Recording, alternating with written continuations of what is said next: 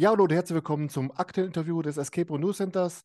Heute geht es mal wieder ins schöne Schleswig-Holstein, denn wir wollen mal zeigen, dass Lübeck mehr zu zeigen hat als Marzipan und das Holzentor. Deswegen begrüße ich Jana und Thomas von Keyzone in Lübeck. Ihr beiden, herzlich willkommen. Hallihallo. Hallo. Vielen Dank für die Einladung. Vielen Dank, dass ihr der Einladung nachgekommen seid. Äh, hat mich sehr gefreut. Und dann wollen wir uns mal eine schöne Stunde machen, wie ich immer so schön zu sagen pflege. Ähm, ich habe mich im Vorfeld so ein bisschen durch die sozialen Netzwerke und auch über, durch eure Homepage gefräst und mir ein paar Fragen ausgedacht. Ähm, fangen wir mal ganz am Anfang an.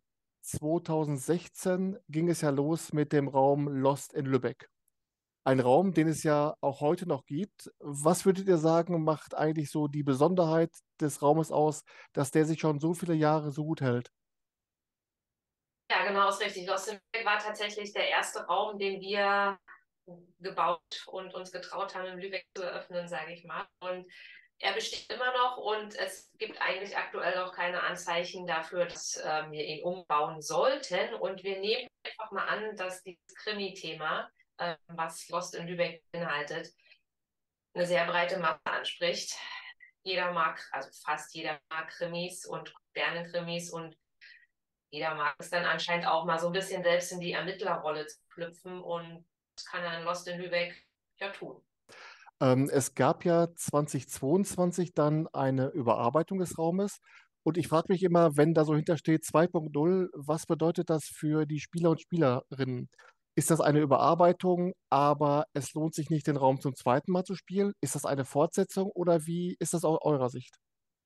Da tatsächlich, also ich weiß nicht, wo du es gesehen hast, also Lost in Lübeck 2.0 in dem Sinne gibt es nicht. Wir haben eine Fortsetzung, das ist der Fall Niemeyer. Ah, okay. Hm. Das, genau, das ist aber eine Outdoor-Tour. Das heißt, ähm, in dem Escape Room Lost in Lübeck wird die Mission, sage ich mal, erfüllt, die es zu erfüllen gibt, aber letztendlich ist der Fall noch nicht hundertprozentig gelöst. Und um den Fall zu lösen, beziehungsweise den Täter letztendlich zu finden, muss man raus in die Stadt. Und das ist dann die Fortsetzung von Lost in Lübeck. Ah, cool. Ja. Das heißt, man kann Teil 2, also 2.0, kann man nicht spielen, ohne dann Indoor Teil 1 gespielt zu haben.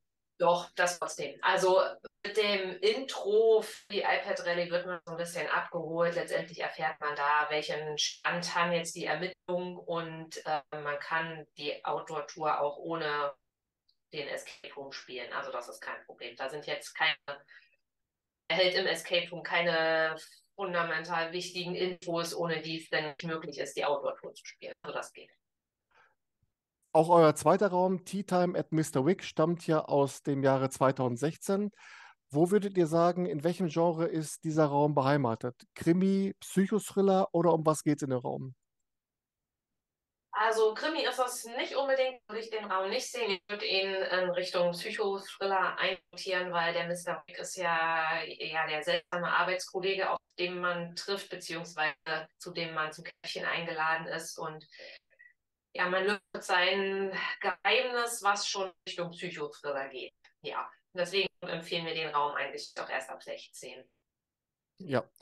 Ähm, Trailer dazu, ähm, der lässt so ein bisschen blicken, worum es geht. Ne? Und da kann man schon mal ein bisschen reinschauen. Und das deutet ja auch Richtung Psycho. Ja, und den Trailer habe ich auch in der Playlist schon gespeichert vom äh, YouTube-Kanal des Escape Room News Centers. Also wer da mal reinschauen will, ich habe immer mal wieder Trailer da gespeichert, unter anderem auch Tea Time at Mr. Wick. Das Abenteuer Tea Time at Mr. Wick spielt ja laut eurer Homepage in einer bizarren Umgebung, in einem bizarren Setting. Das kann man ja auch dann anhand von Fotos auf eurer Homepage sehen. Könnt ihr uns mal mitnehmen, wieso die Entscheidungsfindung war, dass ihr gesagt habt, wir wollen auch Fotos aus dem Raum zeigen? Ähm, ehrlich gesagt mussten wir da gar nicht lange drüber nachdenken. Und zwar von Anfang an klar, dass wir nicht mit Stockfotos arbeiten wollen, sondern wirklich versuchen, sag ich mal, dem Spieler das Erlebnis schon so ein bisschen Vorfeld schmackhaft zu machen, beziehungsweise auch ähm, ja, zumindest eine Illusion oder eine, eine, eine, Welt zu zeigen, die sie dann auch, die sie dann auch wirklich treffen. Ja? Also sprich nicht mit Stockfotos, sondern wirklich mit realen Fotos, wir sind auch der Meinung, dass wir da nicht zu viel verraten. Natürlich sind die Fotos auch mit Bedacht gewählt, dass man eben nicht zu viel sieht. Ähm, Ja, aber das war uns dann relativ schnell klar, dass wir da eben auch von den Innenräumen Fotos zeigen nach außen. Ja, bin ich auch grundsätzlich ein großer Fan von, denn letztendlich, äh, es steigert auch die Vorfreude, wenn man dann schon coole Fotos sieht, die dann zwar einen Einblick zeigen vom Raum, aber nicht zu viel, äh, nicht zu viel verraten. Es macht einfach schon Bock, dass man sofort dann losspielen will. Aber die Frage ist, äh, zum Beispiel bei den Siegerfotos geht ihr aber dann nicht den Schritt so weit, dass ihr sagt, wir machen auch die Siegerfotos im Raum, ne? Ähm, nicht, dass wir das standardmäßig machen. Es ist aber da durchaus schon vorgekommen, dass ein Team sagt, hey, können wir auch jedes Foto machen. Klar, da sind wir flexibel. An sich haben wir aber eigentlich eine Fotowand, vor die wir dann unsere Spieler stellen, sofern sie das möchten. Ähm, ja, das ist, wäre so der Standardablauf, Ablauf, aber es geht natürlich auch individuell, wenn es gewünscht ist. Ja. Haben wir dann auch noch diese kleinen Schildchen, hast du ja wahrscheinlich bei, ähm, bei den Social Media auch gesehen. Und dann müssten wir die ja wieder in jeden Raum schleppen und dann wäre das logistisch schon was anderes, als wenn wir da diese Fotowand haben, wo dann oben auch der Monitor ist, wo die Zeit gestreamt wird und so. Und dann ist das einfach aus dem Grund, das an einen zentralen Punkt zu machen. Mhm. Ja, ja, ich glaube, das ist auch ein Vielspielerproblem, dass man sagt, ja Mensch, äh, wenn ich dann bei Keyzone alle Räume gespielt habe und ich stehe äh, jedes Mal dann vor der Wand, da weiß ich nach 15 äh, Jahren gar nicht mehr, welcher Raum das war. Aber ich glaube, das sind ähm, First World Problems. Ja, das Problem haben wir jetzt tatsächlich von unseren Kunden noch nicht gehört, wir gesagt haben. ja. ähm, ich muss mal ein kleines Geständnis machen, als ich mich vorbereitet habe oder überhaupt erstmal mich so über Keyzone informiert habe, ist mir ein Ding aufgefallen, was es seit Oktober 2017 gibt, und zwar ein Escape Room auf einem Schiff. Überfall auf hoher See, auf der Albatros. Könnt ihr mir erzählen, wie es zu diesem Kracher kam? Ja, das ist echt ein Kracher, kann man sagen, weil das ist super cool, halt auch die Möglichkeit haben, auf einem echten Schiff ein Escape Room zu haben. Ähm, ja, wie kam es dazu? Das, tatsächlich hat uns das Ostsee-Resort Damp angeschrieben ähm, die hatten selbst überlegt, was machen sie mit der Albatros und letztendlich, so wie wir es danach erfahren hatten, erfahren haben, haben sie mehrere Escape Room Anbieter angeschrieben und ähm, ich weiß nicht, mit wie viel sie da im Gespräch letztendlich waren, aber ja, wir hatten das Glück, dass wir letztendlich den Escape Room in der Albatros bauen durften und ja, so kam es eigentlich dazu, genau. Sind die Albatros gehört ja mit zu dem Ostsee-Resort dazu und letztendlich war es deren Idee, ein Escape Room zu bauen und wir haben es dann umgesetzt. Ja, und ähm, kann man mal so kurz umreißen, wo die Unterschiede sind, ob man einen Escape Room an Land baut oder auf einem Schiff? Gibt es da äh, besondere Unterschiede? Was muss man beachten? Man muss in dem Sinne beachten, dass man auf einem Schiff halt, ich sag mal, keine Wände mit Hohlräumen oder Trockenbauwände hat, die man da an jede Stelle reinziehen kann. Das ist halt wirklich ein Schiffsrumpf, der ist nicht gerade, der ist äh, ein bisschen gebogen, der ist aus Metall, da kann man keine Bilder mal einfach ranhängen und einen Nagel reinhauen oder eine Schraube reindrehen. Ähm, wohin mit Kabeln und wohin mit das, was man ansonsten an der Wand oder in der Wand hat, besser gesagt, das ist halt äh, dann schon ein Unterschied, weil man nicht einfach, ähm, ja, hier bauen wir eine Wand, verstecken alle Kabel drin und machen das. Das geht halt an einem Schiff nicht. Und wir wollten die Albatros natürlich auch möglichst viel so lassen, wie sie ist, weil wenn man letztendlich alles zubaut, dann hätte man ja auch den Schiffscharakter nicht mehr. Und das war eigentlich so der größte Unterschied ähm, zu einem Raum an Land. Es ist auch ein Unterschied zu einem Raum an Land, ähm, dass es hier und da mal ein bisschen tropft, wenn es viel regnet. Das ist halt ein Schiff. ähm, ja, das ist eigentlich das, der größte Unterschied. Aber es gehört dann direkt zur Atmosphäre. Genau. Die meisten Spieler finden es sehr authentisch. Ja. ja, klar, wenn man die Fotos schon sieht, das ist ja schon äh, ein Abenteuer für sich, ganz klar. Ähm, in der Geschichte, die sich dann in diesem Escape Room abspielt, treibt ja die Albatros äh, herrenlos auf den Meeren umher. Ähm, jetzt ist ja, glaube ich, die letzte Fahrt der Albatros 1969 gewesen. Befindet sich das Schiff denn jetzt noch im Wasser? Ist das aufgedockt oder wie stellt man so dieses, dieses auf dem Meer treiben, wie stellt man das dar? Also tatsächlich, das echte Schiff, ja, das liegt äh, im Trockendock, wenn man so sagen möchte. Das wurde, äh, wie du schon sagtest, damals ähm, an Land gezogen und einbetoniert direkt. Ne? Da ist nichts mit Wasser drumherum, da ist Düne drum, drum, drumherum.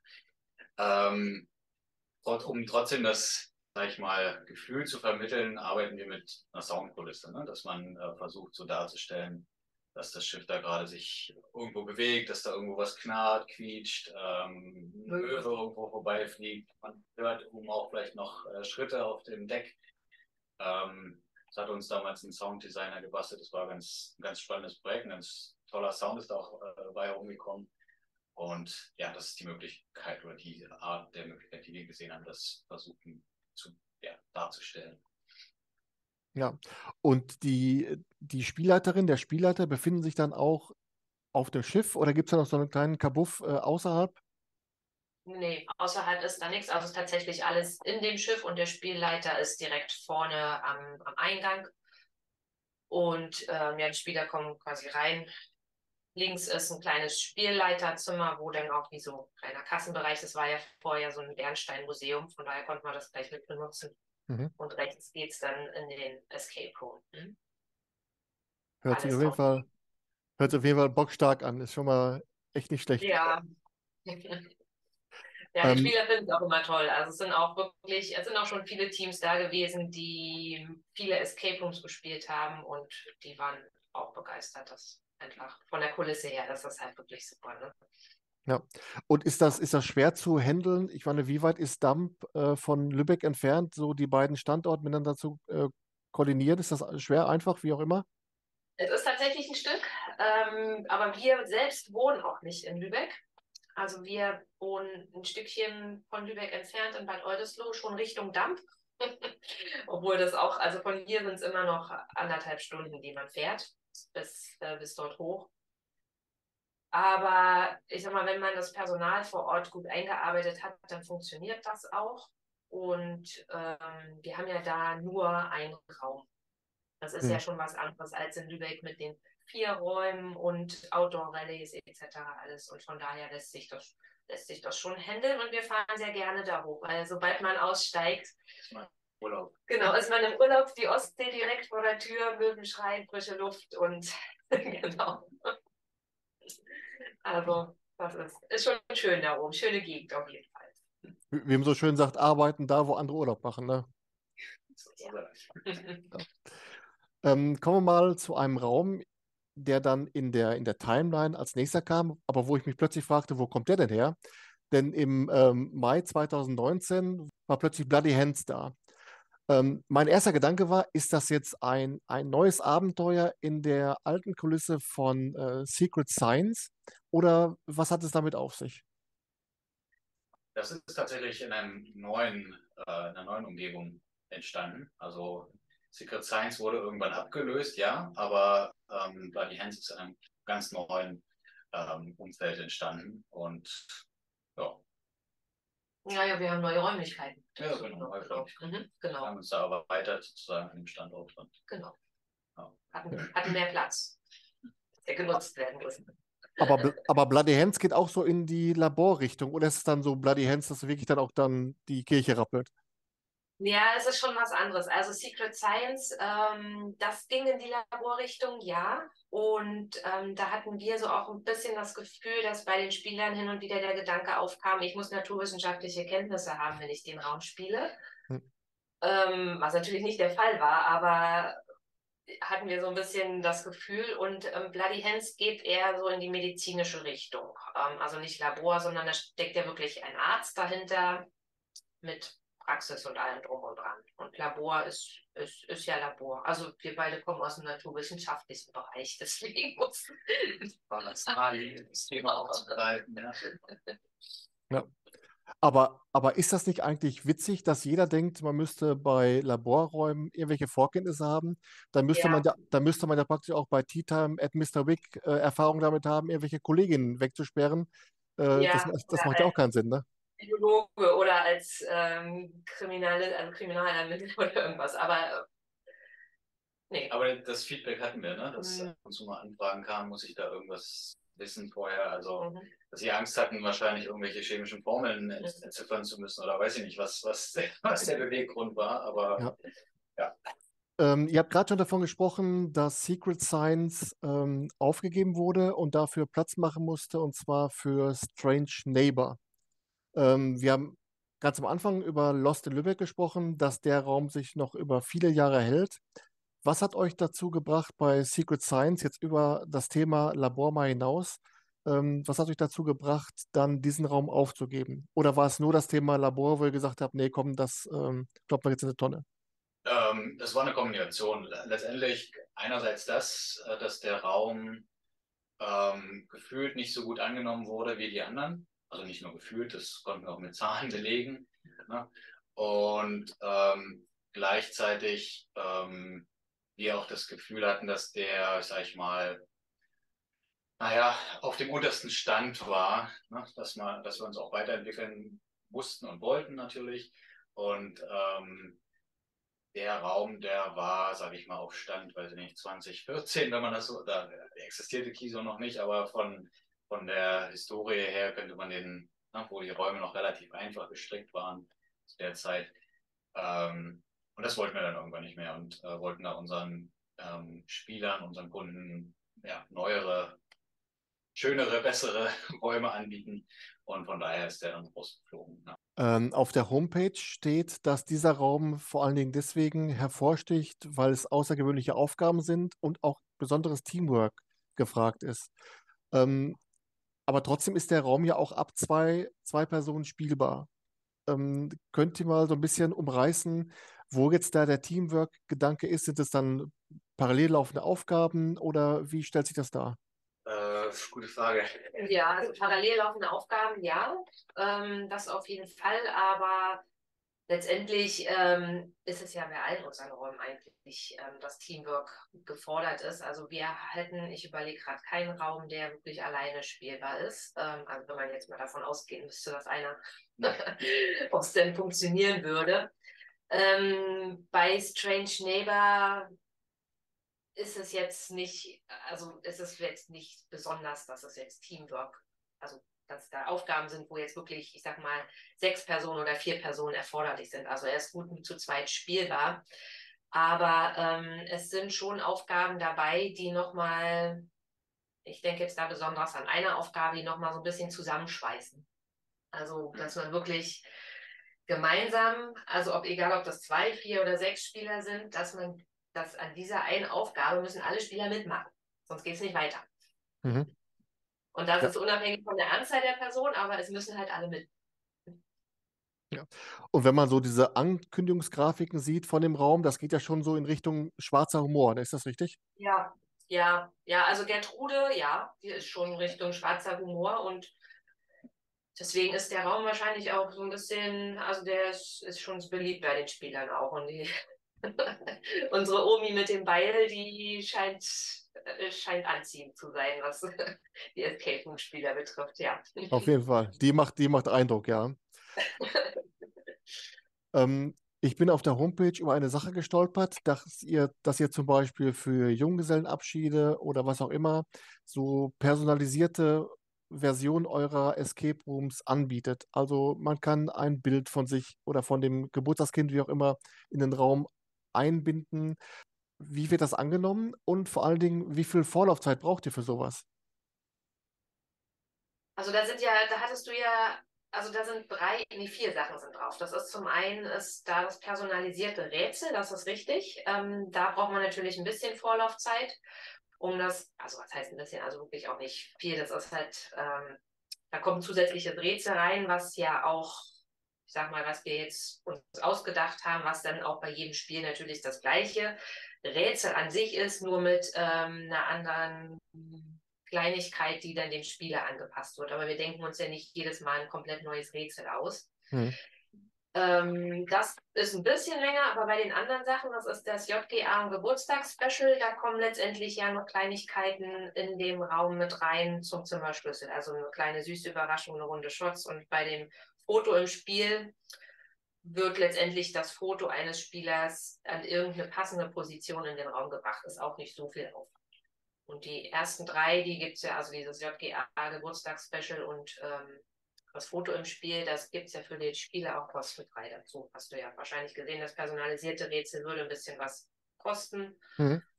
Genau. Und wir hätten auch noch ein Verlobungsspecial. Das ist, das braucht auch was. Das hatte tatsächlich schon mal jemand angenommen und die, das war auch eine schöne Szene im Raum, als die zukünftige Braut dann Ja sagte. Kann mir vorstellen, ja. Und zumal ist ja dann auch äh, die Verlobung, dann den Junggesellenabschied und äh, wenn sie dann noch ja, nach der Hochzeit. Ja. wäre auch möglich bei uns, genau. ja. Ähm, jetzt hast du gerade gesagt, einige von diesen Features sind äh, kostenlos. Ähm, in diesen Zeiten, wo auch immer wieder so über, über die Preisstruktur gesprochen wird, ist das auch was, wo man sagen kann, wir könnten da vielleicht auch vielleicht den einen oder anderen Euro draufschlagen, um dann die normalen Buchungen äh, vielleicht ein bisschen nach unten anpassen zu können? Oder ist dafür der Bedarf für diese Sonderbuchung eigentlich nicht da? Eigentlich ist, würde ich jetzt so sagen, der Bedarf nicht so riesig. Ne? Also es gibt Teams, die nehmen das mal an. Ähm, ich kann es jetzt gar nicht in Zahlen fassen, aber es ist nicht so, dass es äh, jetzt so der Verkaufsschlager wäre. So, ne? Aber es ist ein zusätzliches Angebot. Von daher ähm, diese Preisdiskussionsfrage, ähm, ich glaube, also da sehe ich jetzt keinen großen Einfluss darauf. Das ist ja dann wahrscheinlich, dann, äh, da wird man sich auch damit mit anderen Betreibern auch drüber, drüber austauschen, solche Ideen. Wäre das was für, für uns? Oder äh, wie seht ihr das? Ähm, ich habe mich, oder vielmehr auf eurer Facebook-Timeline sieht man auch, dass ihr regelmäßig an Conventions teilnehmt, teilgenommen habt. Äh, wie wichtig ist euch dieser Austausch auf diesen, diesen Messen, diesen Conventions? Und äh, was nehmt ihr da für euch davon mit? Also, äh, ich finde find den Austausch immer sehr wichtig. Äh, man kann immer dazu lernen. Ja? Ähm, und wenn es nur Kleinigkeiten sind, ähm, Kontakte knüpfen, vielleicht auch irgendwelche Sachen zusammen entwickeln, wie auch immer, das ist immer, glaube ich, ist ein ziemlich wichtiger Punkt. Ähm, gleichzeitig sieht man, was so in der Branche, was die Branche umtreibt, ähm, welche Neuerungen es gibt. Ähm, ja, man kann Inspiration sammeln. Ne? Ähm, von daher ist es für uns ein wichtiger Aspekt. Wir waren jetzt auch allerdings auch schon lange nicht mehr vor Corona, war das letzte Mal. Ne? Ja. ja. ja. Und ich weiß gar nicht, wann die nächste jetzt ansteht. Ich hatte jetzt keine Termine jetzt gefunden, direkt, ja. die dieses Jahr äh, auf dem Plan stünden. Also ja, mal schauen. Okay. Und äh, wie stellt sich das so dar, die Escape Room-Szene in Schleswig-Holstein? Ist das dann, ist das so ein, ein Miteinander, wo man sich auch gegenseitig austauscht? Äh, kökelt da jeder so in seinem eigenen Sud oder wie ist das so aus eurer Sicht? In, in Hamburg, das ist ja bekannt, da ist ein sehr hoher Austausch zwischen den äh, einzelnen Betreibern, da ist ja auch eine sehr hohe Dichte. Ähm, in Schleswig-Holstein ist das weniger gegeben. Wir haben zu dem einen oder anderen hin und wieder Kontakt, ähm, aber jetzt nicht auf regulärer Basis, sage ich mal. Wir sind auch in der Hamburger Gruppe mit dabei, ähm, aber ähm, ja, in Schleswig-Holstein ist es nicht so präsent, nicht so genutzt. Nee, es ist ja, es ist ja Lübeck und dann wäre ja das nächste Kiel, was ja auch schon irgendwie eine Stunde entfernt ist und bei uns ist es ja auch sehr. Ähm, Flensburg. Ja, Flensburg ist ja noch weiter. Also es ist jetzt hier gar nicht so eine große Dichte, dass man da irgendwie überlegt hat. Also wie Thomas sagt, wir hatten ist jetzt nicht so, wenn man, also wir haben auch schon mit dem einen oder anderen telefoniert und dann ist es natürlich auch ein Austausch, aber dass es jetzt so direkt ähm, eine Gruppe, regelmäßige Treffen oder sowas ähm, gibt, das erstmal nicht. Ähm, kommen wir nochmal so ein bisschen von den Escape Rooms weg. Du hast eben schon mal angerissen, eure Outdoor-Tour, der Fall Niemeyer. Ähm, ihr habt ja auch dann äh, noch so Bollerwagentouren, also so, so Rätsel, Rätsel, ähm, fahrbare Rätselkisten oder wie auch immer, ich, als der, der Westfale sagt Bollerwagen halt. Ähm, könnt ihr mal erklären, was, was dahinter steckt und ähm, wie viele, wie viele Varianten gibt es davon? Wie viele, wie viele Bollerwagen habt ihr da? Ja, ja, auf unsere Bollerwagen sind wir auch schon ein bisschen stolz. ähm, letztendlich kam es durch die Junggesellenabschiede ins Rollen. Die, also man, das kennt wahrscheinlich jeder Escape Room-Anbieter, man schreibt auf die Homepage zwei bis sechs Personen. Der Anruf kommt, wir sind zu acht, wir sind Junggesellenabschied, wir möchten uns nicht trennen, wir möchten alle in einem Raum, ist egal wie eng das ist, wir möchten da trotzdem alle zusammen spielen. Das hatten wir halt mehrfach und dann sind wir, haben wir halt irgendwann überlegt, was machen wir denn mit den Junggesellenabschieden und sind dann auf die Idee gekommen, wir, wir schicken sie raus. Da können sie alle zusammenbleiben, da können sie dann sogar mit 10, 12, 13, 14 Personen zusammenbleiben und haben da draußen halt ein bisschen Rätselspaß. Das war so die Geburt des ersten Bollerwagens. Ähm, der, also die Junggesellenabschiedsteams, die freuen sich auch, also sind immer begeistert von der Tour. Die Rätsel sind dementsprechend nicht ganz so schwer, dass die gut in der Stadt klarkommen. Ja, dann hatten wir den Bollerwagen, dann kamen natürlich die Anfragen von den Kunden, die keinen Junggesellenabschied planen. Ähm, sie möchten auch mit dem Bollerwagen durch die Stadt, was dann wiederum nicht ging, weil die Rätsel einfach zu einfach sind für den normalen Spieler. Und mhm. äh, eigentlich auch Junggesellenabschied. Also das Thema ist ja auch sehr Junggesellenabschiedslastig ist Last-Minute-Wedding, man muss ja eine Hochzeit organisieren. Und ähm, dann kam der nächste Bollerwagen dazu, das ist für Weihnachtsfeiern, Safe Xmas. Mhm. Letztendlich ähnlich wie Rette die Hochzeit, nur Rette Weihnachten. Und unser neuestes Modell ist unser Marzipan-Bollerwagen. Ach, wie schön. Das heißt, ja. das heißt, die Teams ziehen durch die Stadt mit dem Bollerwagen, haben Rätsel, die schon ein bisschen schwieriger sind und erfahren noch ganz viel rund ums Marzipan. Also so ein bisschen so ein Mix aus Sightseeing und Rätseltour. Und ähm, ja, der ist, also ist auch wirklich so ein kleines hanseatisches Haus, was dann durch die Stadt fährt mit Rätselfedern. Finde ich großartig. Und zumal, das ist ja alles analog. Also da rennt man jetzt nicht mit, äh, mit dem Kopf auf dem iPad rum, sondern ist dann schon, dass man mit dieser, mit dem Bollerwagen rumrätselt, ne? Nein, also bei der Last Minute Wedding, bei dem Junggesellenabschied und bei der Weihnachtstour ist es tatsächlich alles analog. Bei der Marzipan-Bollerwagen-Tour ist ein Tablet ähm, mit integriert, was was zu dem Rätselstandort führt und ja. ähm, die Infos rund ums Marzipan auch ähm, dann letztendlich preisgibt. Also zum einen könnten die Spieler lesen, lesen, aber wir haben da auch ganz tolle Audios eingebaut, die einen dann so ein bisschen Infos geben über das Marzipan und wann wurde es nach Lübeck gebracht und wie wird es hergestellt, was braucht man und die ganze Geschichte quasi eigentlich, die es so rund ums Marzipan gibt. Und das wird übers Tablet per Audio vermittelt. Das heißt praktisch dann mit dieser Marzipan-Tour ist dann auch so eine Art ähm, Edutainment-Faktor mit drin. Ist das was, was ihr euch dann auch in einem eurer Escape Rooms mal vorstellen könnt, dass man praktisch dann auch diesen, diesen Lernfaktor in den Spielspaß mit einbaut? Durchaus, wobei ich glaube, dass die Möglichkeiten sind begrenzt. Es kommen doch immer wieder Spieler raus und eine Woche später wissen sie gar nicht mehr, wie der Raum hieß und worum es überhaupt ging sie da überhaupt gespielt haben. Ähm, von daher ist, glaube ich, begrenzt das Publikum, was man damit ansprechen kann, aber durchaus ist, ist glaube ich, eine interessante Option, ne? dass man auch Wissen vermittelt äh, auf diese Art und Weise. Ja, wobei der Zeitfaktor halt eine Rolle spielt. Ne? Also bei der Marzipanbollerwagen-Tour haben die ja schon relativ lange Zeit und wenn man dann im Escape Room mit den 60 Minuten noch irgendwie Wissen vermitteln möchte, wird es schon schwierig, zumal die Spieler ja auch unter Druck stehen eigentlich und wahrscheinlich sich gar nichts merken, wie es schon sagt. ja. ähm, wenn wir jetzt mal zu den Zukunftsaussichten kommen, ihr habt gerade schon gesagt, Lost in Lübeck, der läuft auch weiterhin so gut, äh, besteht gar kein Grund da, was dran zu ändern. Aber gibt es an eurer Location dennoch Platz für einen weiteren Raum? Oder müsste man dann, wenn man ein neues Konzept hat, müsste man dann einen Raum in den Nacken hauen? Oder wie sehen so eure Zukunftsaussichten aus? Ähm, also erstens, wir haben noch Optionen zum weiteren Ausbau. Wir sind auch aktuell dabei, einen weiteren Raum zu kreieren. Ah.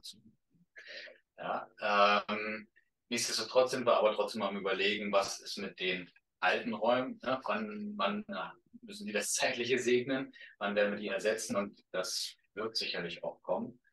Ähm, nur, dass wir noch keinen konkreten Plan haben. Wir haben viele Ideen, sag ich mal, viele Möglichkeiten und so weiter zu entwickeln. Und ähm, das Einzige, was uns fehlt, ist auch mal die Zeit dafür.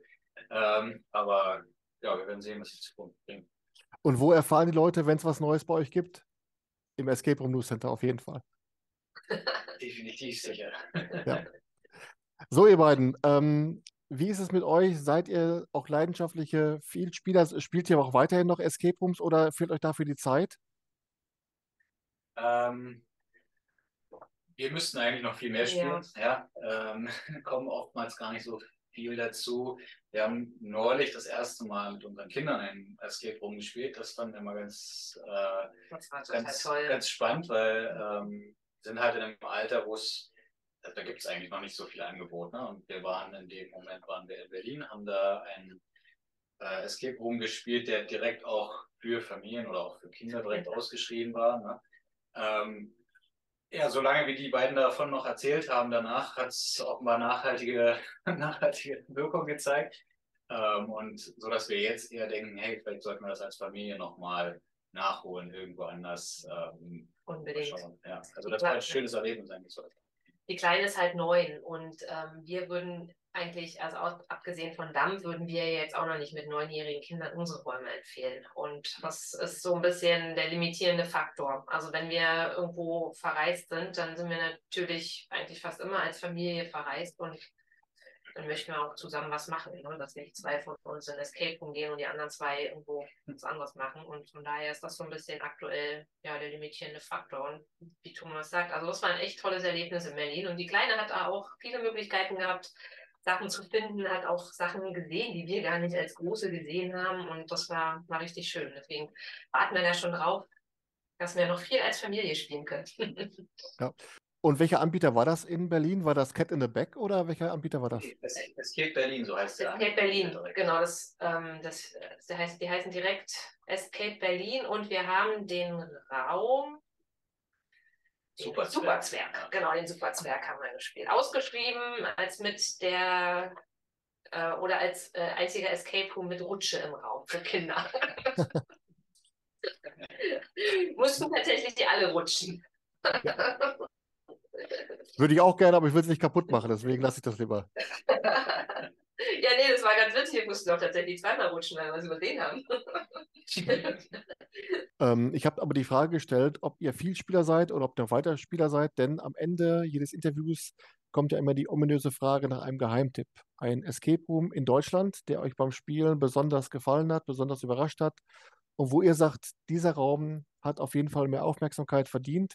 Ihr könnt einen gemeinsam nennen, ihr könnt beide einen nennen, aber auf jeden Fall euer Geheimtipp bitte jetzt wir können ehrlich gesagt keinen konkreten Tipp geben. Ja, es gibt super viele ähm, nach unterschiedlicher Ausrichtung, nach Geschmack. Ähm, ähm, ja. Obwohl mir der Superzwerg wirklich schon gefallen hat, muss man sagen. also das, ähm, gerade weil er eben auch für Kinder gemacht ist und ähm, da wirklich Sachen dabei waren, die total witzig waren. Also muss man schon sagen. Und wie Thomas meinte, er blieb, er blieb lange bei uns im Gedächtnis und ähm, wir möchten ja nicht spoilern, aber ein Detail, wenn man das bei uns allen vielen hier aufruft, dann hätten wir sofort einen Ohrwurm von diesem Raum, weil es wirklich, weil ja, einfach das, das ist unser, unser Geheimtipp für Familien. Für Familien, ja, auf jeden Fall. Dann, dann würde ich sagen, den nennen wir ruhig, das ist ja auch dann äh, trotzdem ein guter Geheimtipp. Den hätte ich auf jeden Fall noch nicht. Ich meine, ich hätte mal äh, 2021 im Rahmen des Raumprofils mal vorgestellt. Bin mir aber nicht ganz sicher. Aber ich werde das mal recherchieren. Auf jeden Fall, der Superzwerg ist notiert. Okay. So, ihr beiden, ich habe äh, alle 137 Zettel durchgearbeitet. Alle Fragen sind gestellt, alle, alle Fragen sind beantwortet. Es hat sehr viel Spaß gemacht. Ähm, ja, vor, vor, allem das, vor allem das Ding mit der Albatros, Weltklasse. Also da ähm, viel, Vielen Dank, dass ihr euch die Zeit genommen habt fürs Interview und ähm, ich wünsche euch weiterhin und eurem Team an beiden Standorten alles Gute, weiterhin viel Erfolg und ich würde sagen, wir sehen uns. Bis die Tage. Vielen Dank auch. Ne? Jo, ciao. ciao. So, das war das aktuelle Interview mit Keyzone in Lübeck. Wenn ihr Fragen dazu habt, wenn ihr schon mal auf der Albatros gespielt habt, alles in die Kommentare rein. Ansonsten, wenn es euch gefallen hat, Daumen hoch und ihr wisst ja, wo auch immer, abonnieren den Kanal. Ich freue mich. Wir sehen uns bis die Tage. Ciao.